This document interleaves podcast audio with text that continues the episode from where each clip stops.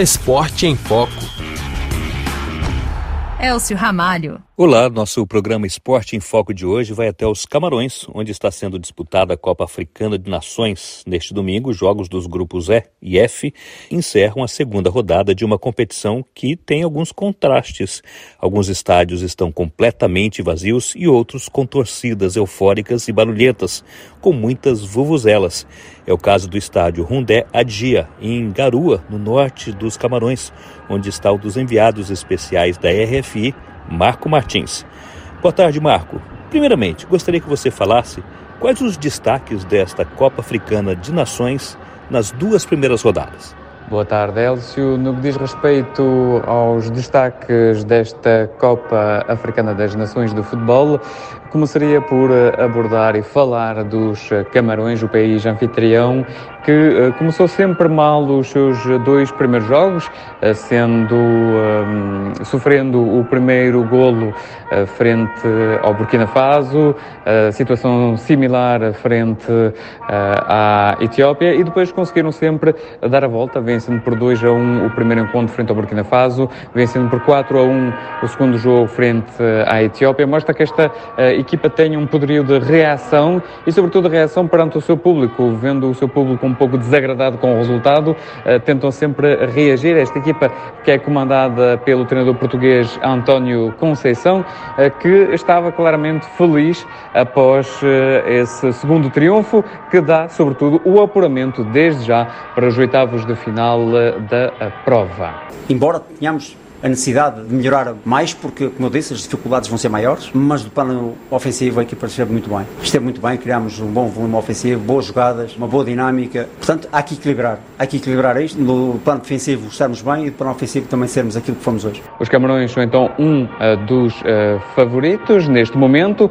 De notar também uh, pelo lado positivo ainda Marrocos, que tem dois jogos, duas vitórias, também já alcançou o apuramento para os oitavos de final. Ao contrário, podemos talvez notar Argélia, que empatou frente à Serra Leoa no uh, primeiro jogo, ou ainda o Senegal, que teve dificuldades para vencer por 1 a 0 o Zimbábue, ou ainda uh, empatar sem golos frente à Guiné-Conakry. Estas duas seleções, em princípio, não vão ter problemas para uh, se apurar, para o apuramento para os oitavos de final, visto que até os quatro melhores terceiros seguem em frente na prova. Não deverá, assim, haver muitos problemas para estas seleções, mas é verdade que o arranque não é o ideal para, por exemplo, a Argélia, campeã em título.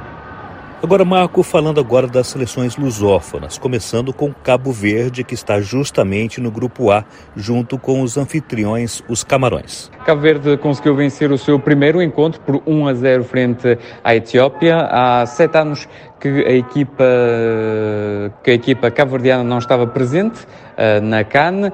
Regresso interessante, com um triunfo, mas também com muitos casos de Covid-19 que têm uh, perturbado muito a equipa. Aliás, no segundo encontro perderam por 1 a 0 uh, frente ao Burkina Faso, complicam um pouco mais as contas para o apuramento, mas o que é certo é que com muitos casos de Covid é complicado esta equipa encontrar aquele ele de ligação entre eles sem verdadeiros treinos coletivos, visto que há sempre dois, três, quatro, cinco uh, atletas que têm Covid, não permite então esse entrosamento. Recorde-se que na última jornada uh, os cabo-verdianos vão defrontar os camarões, os camarões já apurados poderão talvez relaxar um pouco a pressão e Cabo Verde poderá talvez aproveitar. Agora, Marco, a Guiné-Bissau perdeu o jogo na noite deste sábado por 1 a 0 para o Egito, com gol inclusive da grande estrela egípcia, que é o jogador do Liverpool, Mohamed Salah.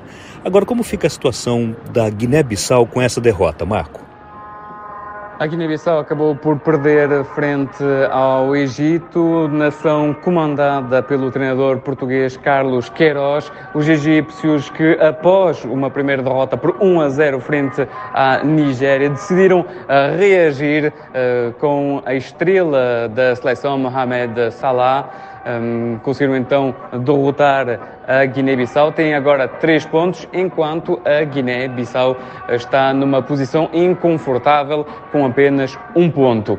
Nada ainda está decidido, visto que a Guiné-Bissau vai defrontar a Nigéria na última jornada e um triunfo poderá ser suficiente uh, para os guineenses. Acorde-se que os quatro melhores terceiros em seis grupos apuram-se uh, para os oitavos de final e se a Guiné-Bissau conseguir vencer a Nigéria, terá quatro pontos. E com quatro pontos, segundo as estatísticas que conseguimos ver uh, quer na Europa ou em África em relação a este sistema em que os quatro melhores terceiros conseguem o apuramento, muitas vezes com apenas, entre aspas, três pontos consegue-se o apuramento. Então, com quatro pontos, se a Guiné-Bissau conseguir vencer os nigerianos, conseguirão certamente esse apuramento. Então, nada está decidido mas é uma derrota que complica um pouco as contas da Guiné-Bissau. Recordamos que nesta terceira participação, a Guiné-Bissau ainda não venceu nenhum encontro. Recorde-se que em três participações, a Guiné-Bissau ainda não venceu nenhum jogo. Agora, Marco Martins, dá para perceber que você está num dos estádios com bastante público, mas em muitos outros as arquibancadas estão vazias. Por que, Marco? A presença do público nos estádios é um pouco complicada, é verdade, mas eh, eu estive principalmente em Yaoundé, eh, no estádio de Olembe e em Garoua, eh, no norte do país, e estes dois estádios até tiveram uma taxa de um, ocupação, uma taxa de, de, de, de público interessante, bem repleto, Primeiro porque em Olembe, em Yaoundé, na capital, uh, na capital camaronesa, um, a equipa da casa, o país anfitrião, joga e atrai sempre os seus adeptos. Um, aqui em Garoua uh, tem sido a proximidade com a fronteira uh, nigeriana que tem feito com que uh, os adeptos nigerianos venham apoiar, no fundo, a seleção que está aqui presente. Em relação aos outros estádios, tem muitos fatores. os adeptos estrangeiros têm muitas dificuldades em entrar no país. primeiro é preciso, claro, o visto.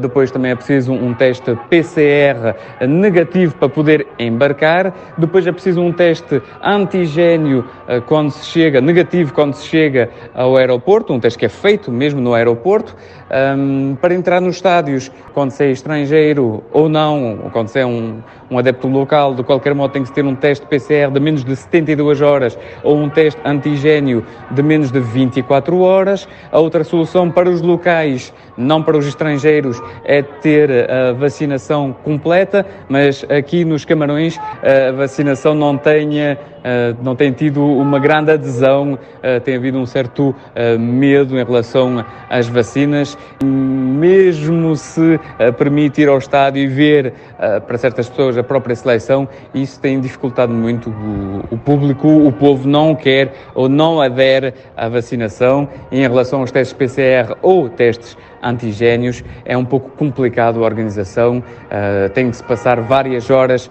em frente a uma clínica ou um laboratório para poder fazer esse teste e depois também é um pouco complicado em ter os resultados. Os antigénios são um pouco mais simples, é verdade, pode-se ter o resultado rapidamente, mas mesmo assim falta também de material. Enfim, há aqui um leque de uh, condições que faz com que é complicado para os adeptos uh, estarem presentes nos estádios. Muito obrigado, Marco Martins, um dos enviados da Rádio França Internacional aos Camarões para cobrir a Copa Africana de Nações. Este foi o Esporte em Foco deste domingo. Muito obrigado pela audiência e até a próxima edição.